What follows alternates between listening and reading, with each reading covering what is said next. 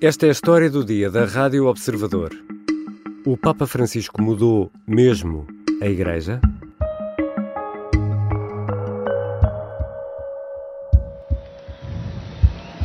Annuncio vobis gaudium magnum. Habemus papam. Ao final da tarde de 13 de março de 2013, depois do fumo branco libertado pela chaminé da Capela Sistina, o mais velho entre os cardeais diáconos, o francês Jean-Louis Taurin, anunciava à cidade e ao mundo o nome do novo Papa. Jorge Mário Bergoglio assumiria o nome de Francisco. Qui sibi nomen imposuit Franciscum. Sorridente, na varanda de São Pedro, no Vaticano, o Papa saudava os milhares de fiéis que enchiam a praça e ironizava ao dizer que os seus irmãos cardeais tinham ido ao fim do mundo encontrar um novo bispo para Roma. I miei fratelli cardinali sono andati a prenderlo quasi alla fine del mondo, ma siamo qui. Agora, dez anos depois, em entrevista ao Infobay, um jornal argentino, o Papa mostra a abertura para discutir o celibato dos padres. O sea que disciplina podría revisarse. Sí, sí. Una cosa que se... De hecho, todos los de la iglesia oriental están casados, los que quieren, ¿no? Ahí hace una opción. Mas terá Francisco operado uma revolução na Igreja Católica? Há mudanças efetivas numa instituição com mais de dois mil anos? Vou conversar com o jornalista João Francisco Gomes, especialista do Observador em Religião. Eu sou o Ricardo Conceição e esta é a história do dia. Bem-vindo, João Francisco. Olá, Ricardo. Francisco é o primeiro Papa do fim do mundo, como disse no dia em que foi eleito. Quebrou aqui uma tradição de quantos anos na Igreja? Quem foi o último Papa não europeu? Quebrou uma tradição com mais de 1200 anos. Vês? O último Papa não europeu tinha sido o Papa Gregório III, que era sírio, e, portanto, o Francisco é o primeiro do continente americano. Uh, e o Papa Gregório III reinou ainda no século VIII, entre 731 e 741. Até porque os primeiros papas eram muito oriundos ali do Médio Oriente. Não é? Exatamente, o próprio São Pedro. E há 10 anos a Igreja vivia uma situação quase inédita, a de ter um Papa emérito, um Papa que renunciou. Me ministerio episcopi Rome, successore Sancti Petri, vi permanens cardinalium, die undivicissima aprilis bis millesimo quinto commissum, renunciare ita da die vicesimo octavo februari bis millesimo tredicesimo hora vicesima O conclave para a eleição de Francisco foi relativamente rápido ou não? Dois dias, uh, relativamente rápido, sim. Uh, sobretudo quando, quando temos em conta uh, que a Igreja se encontrava num momento de mudança Uh, e até de crise, se quisermos chamar assim. O pontificado do Papa Bento XVI tinha sido marcado por um conjunto muito assinalável de crises, quer uh, aquela que, que, a própria Igreja atravessa atualmente de novo, a questão dos abusos sexuais de crianças, quer também um conjunto de escândalos financeiros associados à, àquele caso, Vatilix, Uhum. enfim, e é uma série, e, e sobretudo aquela percepção crescente que a Igreja Católica, que os líderes da Igreja, que os cardeais, que os bispos e que os próprios uh, fiéis da Igreja iam começando a ter de que a Igreja estava a ser incapaz de manter a sua relevância no continente europeu. The bell is ringing here in Rome, the campanone, the big ring. That means one thing, John Allen. What does it mean? It means Habemus Papam, Chris. Habemus we have a Papam, pope. we have Let's a listen pope. in. E também por isso o conclave, esta reunião magna dos cardeais e eleitores em Roma, fechados à chave, daí o nome Conclave. uh, dentro da Capela Sistina para, para escolher o, o novo Papa, tenha sido uh, até surpreendentemente rápido. Uh, depois de, daquele pontificado Uhum. de, de Bento XVI, uh, um Papa com um estilo claramente diferente. E antes dessa reunião do conclave, o ainda cardeal Bergoglio leu um manuscrito que tinha algo de muito interessante. O que é que dizia esse manuscrito, João? Justamente, o, cardeal Bergoglio, aliás, como todos os, os cardeais que, que estiveram em Roma em, em março de 2013, uh, participou naquilo a que se chamam as congregações gerais antes do conclave. Uma, uma reunião de vários dias em que todos os cardeais se juntam no Vaticano Uhum. para uh, cada um deles fazer um discurso perante os seus colegas uh, com as suas visões uh, e perspectivas sobre uh, o lugar da Igreja no mundo contemporâneo e também so, com, com aquilo que consideram que é necessário para um futuro pontífice. E, enfim, há, há, cardeais que fazem discursos muito eloquentes, muito bem preparados, muito extensos. O cardeal Bergoglio, que vinha lá da Argentina, trouxe uma pequena folha manuscrita, escrita dos dois lados, portanto, duas páginas, uhum. em que, que, se pode resumir basicamente numa expressão que, entretanto, tem acompanhado todo, todo o seu pontificado. A ideia de que a Igreja tem de sair de si mesma, tem de evitar a, a autorreferencialidade, tem de evitar aquela ideia de existir para si própria uhum. e tem de procurar as periferias. E, e, e o Papa Francisco usa esta expressão uh, com, com muita frequência, procurando fazer com que a Igreja busque não só as periferias geográficas, até o próprio ir além da Europa, ir além deste mundo em que a Igreja se autocentrou durante muitos séculos. E isso vê-se nas visitas que fez, não é? Isso vê-se na, nas viagens que, que, que, foi fazendo ao longo do pontificado, a muitos lugares do mundo até com, onde existem conflitos armados e, onde, e, e, muitas vezes foi a primeira vez que um Papa ali foi, mas também aquilo que o Papa classifica como as periferias existenciais, hum. ou seja, aquela ideia de chegar às pessoas que estão à margem, marginalizadas, os mais pobres e, sobretudo, e isto é muito importante, aquelas pessoas que a Igreja, ao longo da sua história, procurou excluir. E o facto de ser um jesuíta sul-americano é relevante para esta história ou não? Podemos dizer que sim. Por um lado, o facto de ser um jesuíta e ter, e ter toda aquela preparação Uh, enfim, espiritual que, que bem conhecemos uh, da, da Companhia de Jesus e, por outro lado, uh, a, sua, a sua origem sul-americana, na América Latina, onde toda a gente enfim, que, que o conhecia como arcebispo de Buenos Aires, uh, lembra bem um, uma, uma figura de grande proximidade, que ia de metro para a missa, enfim, que, que andava nos bairros mais problemáticos. Uh, é uma vivência muito diferente daqueles cardeais que nós conhecemos da Europa. Aqueles príncipes. Dos príncipes da Igreja, justamente, que, que durante muitas décadas eh, estiveram à frente da, da, Igreja Católica. E depois há pormenores na história deste Papa que são uh, inusitados, olhando pelo menos para os seus antecessores e para o, o que significa, afinal, ser o líder da Igreja Católica, uma espécie de rei, se quisermos uhum. comparar. Por exemplo, há a história dos sapatos do Papa, dos telefonemas. Conta-nos aí uma ou duas histórias. É, é, muito fácil, basta ir ler os jornais do que foi março e abril de 2013 para descobrir dezenas de pequenas histórias. Chamou muita atenção quando, quando o Papa chegou à varanda da, da, da Basílica de São Pedro apenas com a batina branca e sem nenhum daqueles paramentos vermelhos e dourados tradicionalmente usados pelos Papas nesse momento. A questão dos sapatos, uh, o Papa Francisco preferiu continuar com os seus sapatos uh, ortopédicos pretos, é? pretos e não os vermelhos. usou, e não os, os múlios, que é o nome dos sapatos vermelhos tradicionalmente usados pelo Papa. Mesmo o facto do, do Papa ter preferido ficar a viver na Casa de Santa Marta, uma residência para, para bispos e, e cardeais dentro do Vaticano, em vez de ir para o, para o Palácio Apostólico, que é um, um, palácio bastante luxuoso dentro do Vaticano, mas também aqueles momentos, por exemplo, ligou para o quiosque lá de Buenos Aires para cancelar a assinatura do jornal que ele recebia, uh, ligou para a recepção do hotel para pagar a conta dos dias que tinha estado em Roma antes do conclave. Portanto, todas essas coisas enfim, que nós não veríamos, por exemplo, Bento XVI a fazer, não é? Uh, são, são aspectos que depois contribuíram bastante para criar aquela ideia do Papa Francisco ser um homem como nós, digamos assim. Já voltamos à conversa com o jornalista do Observador João Francisco Gomes. Afinal, o Papa Francisco mudou ou está a mudar alguma coisa na Igreja Católica? Vou aproveitar este momento para falar sobre O Sargento na Cela 7. Estreia já esta terça-feira. O Sargento na Cela 7 é uma série em podcast que, em seis episódios, conta a história de António Lobato, o português que mais tempo passou em cativeiro na guerra em África. Foram sete anos e meio em condições miseráveis. É uma história de guerra, de amor, é também uma história de uma operação secreta que foi lançada precisamente para resgatar prisioneiros de guerra portugueses e que acabou por provocar centenas de mortos.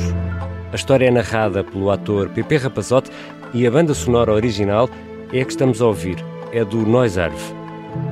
O Sargento na Cela 7 estreia já esta terça-feira e eu, confesso, viciado em podcasts, digo sem medos, está mesmo, mesmo incrível. Estamos de regresso à conversa com o jornalista do Observador João Francisco Gomes, especialista em religião. João, o Papa Francisco não foge a temas, não tem tabus. Ser homossexual não é um delito. Não é um delito. Sí, pero es pecado. Bueno, primero, distingamos pecado por delito. Pero también es pecado la falta de caridad con el prójimo. ¿Y vos cómo andás? ¿Eh? Cada hombre y cada mujer tiene que tener una ventana en su vida. Há alguma diferença entre aquilo que diz este Papa e aquilo que temos por referência como discurso oficial da Igreja, por exemplo, em relação aos homossexuais? claramente há alguma diferença. Acho que é preciso uh, separar aqui as coisas. O Papa Francisco não mudou a doutrina da Igreja, não alterou nada no catecismo relativamente, por exemplo, àquilo que a Igreja pensa sobre a homossexualidade. Mas uh, claramente mudou o discurso da Igreja relativamente à homossexualidade. Enquanto historicamente a Igreja uh, sempre adotou um discurso de exclusão das pessoas homossexuais, uh, no fundo uh, ficando muito colada àquilo que é o discurso oficial do catecismo, de que uhum. a Igreja é, de que a homossexualidade é desordenada, enfim, moralmente criticável, etc.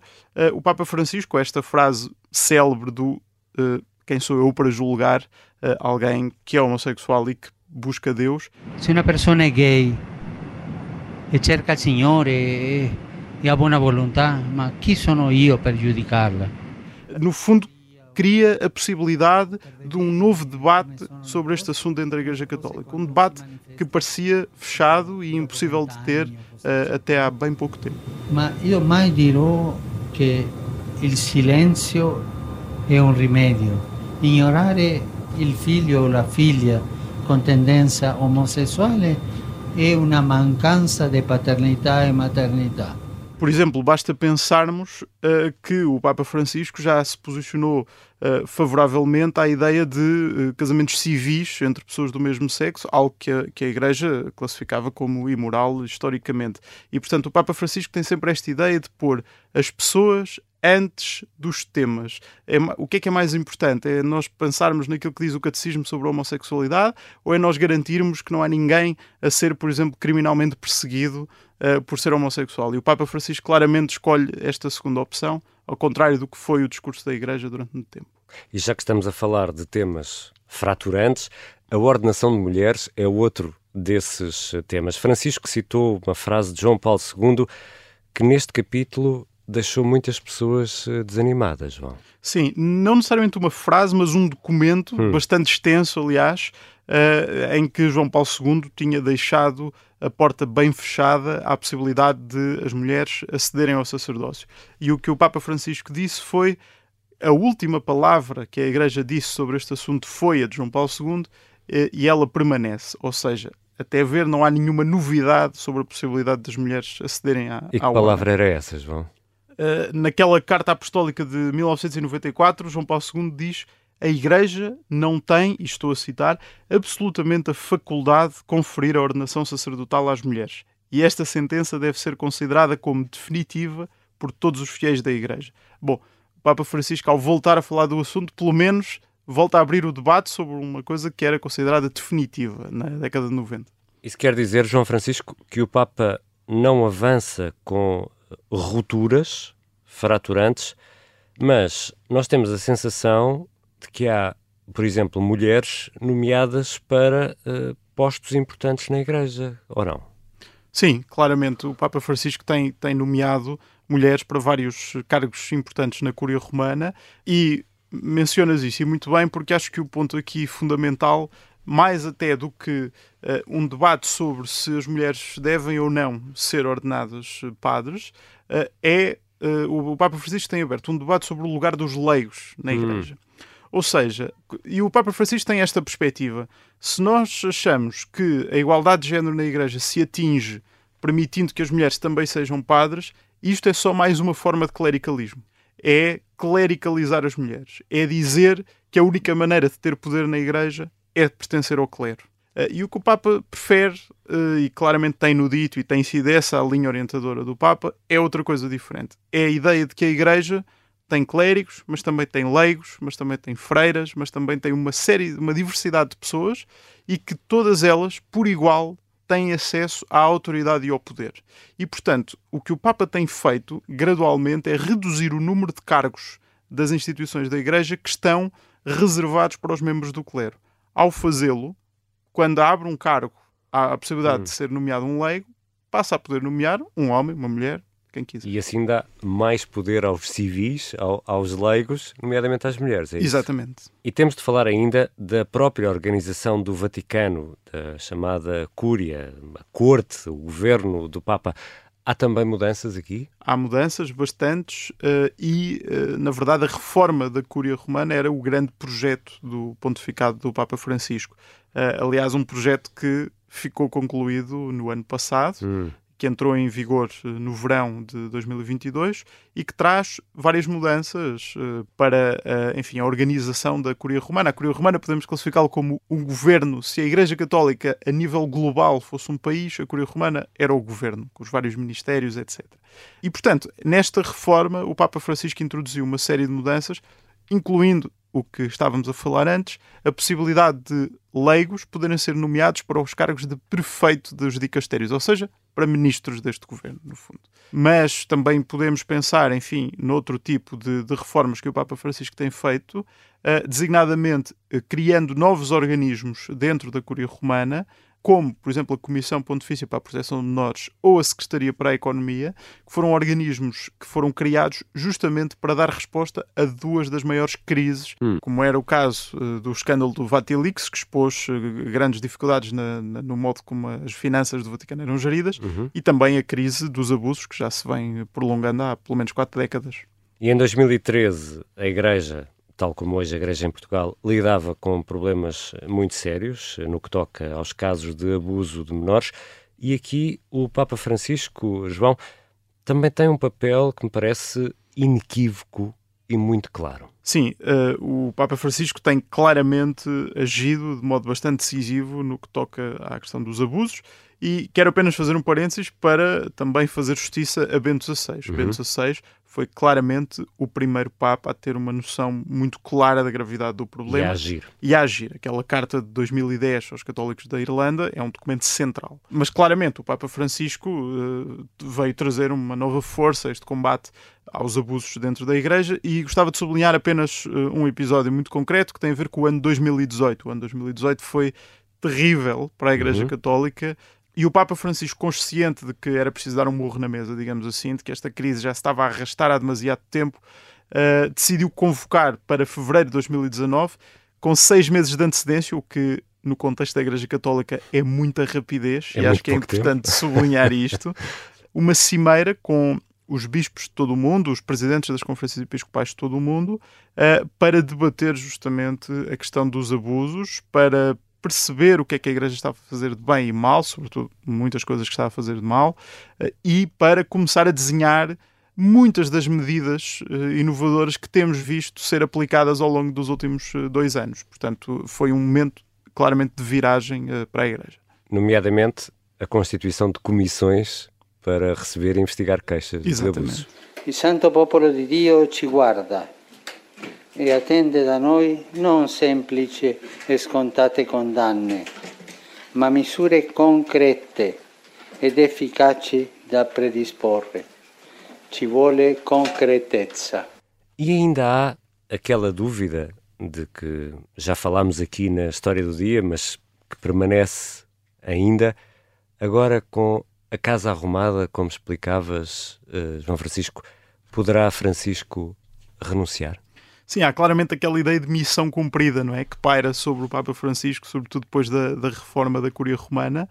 E claramente sim, o Papa Francisco, ao longo do, dos últimos 10 uh, anos, foi deixando sinais muito claros de que uh, poderá seguir o exemplo de Bento XVI e, e sair do, do, papado por renúncia, digamos assim. Uh, agora, quando é que o vai fazer é uma questão diferente. Não creio que o vá fazer para já, há um processo do sínodo em curso uh, na Igreja a nível global, uh, que é uma das grandes bandeiras do Papa, e ele não poderá, uh, ele não quererá, digamos assim, sair uhum. da Igreja Católica, de sair de, do, do, deixar de ser Papa antes desse processo estar concluído, porque, enfim, não, há, não terá a certeza de que o processo chega a bom porto com, com outro Papa que não ele.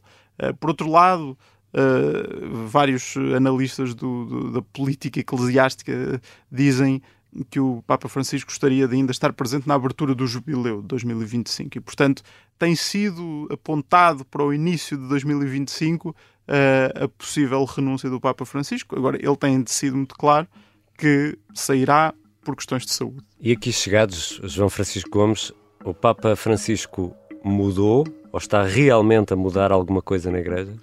Mudou. Não mudou a doutrina, como uh, muitos poderão achar, mas mudou o estilo e, sobretudo, abriu conversas e debates muito importantes para a renovação da Igreja que até há bem pouco tempo pareciam impossíveis dentro da Igreja. Obrigado, João Francisco. Obrigado. João Francisco Gomes é jornalista do Observador, especialista em religião. Esta foi a história do dia. Os sons que ouvimos neste episódio foram retirados do YouTube, do Vaticano News, da CNN Internacional, da Associated Press e agência Reuters. Este episódio contou com a colaboração dos jornalistas Nadine Soares e Vasco Maldonado Correia, sonoplastia de Beatriz Martel Garcia e a música do genérico é do João Ribeiro. Eu sou o Ricardo Conceição. Até amanhã.